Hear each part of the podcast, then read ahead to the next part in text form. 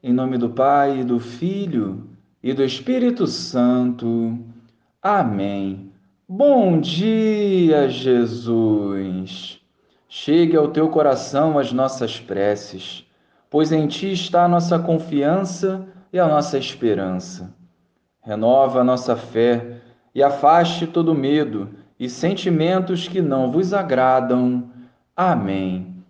Naquele tempo, Enquanto Jesus estava falando às multidões, sua mãe e seus irmãos ficaram do lado de fora, procurando falar com ele. Alguém disse a Jesus: Olha, tua mãe e teus irmãos estão aí fora e querem falar contigo. Jesus perguntou àquele que tinha falado: Quem é minha mãe e quem são os meus irmãos? E estendendo a mão para os discípulos, Jesus disse: Eis minha mãe e meus irmãos. Pois todo aquele que faz a vontade do meu Pai que está nos céus, esse é meu irmão, minha irmã e minha mãe. Louvado seja o nosso Senhor Jesus Cristo, para sempre seja louvado. Jesus anuncia uma nova família que nasce da palavra de Deus. Essa atitude não é desrespeitosa com a sua mãe e nem a diminui, visto que ela era seguidora fiel da palavra e sempre se colocou à disposição do Pai.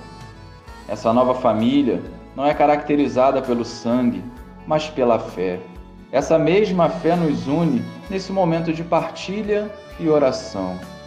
Jesus nos convida a nos aproximarmos e fazer parte dessa família espiritual que supera os lares, as cidades, os países e qualquer diferença entre as pessoas. Essa família precisa ser verdadeira para que o seu testemunho alcance cada vez mais almas para o reino de Deus.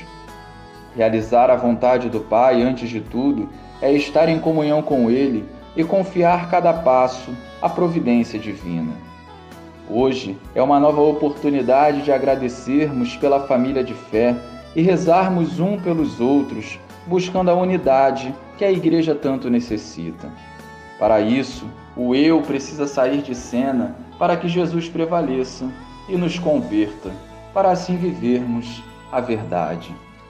Glória ao Pai, ao Filho e ao Espírito Santo, como era no princípio, agora e sempre. Amém.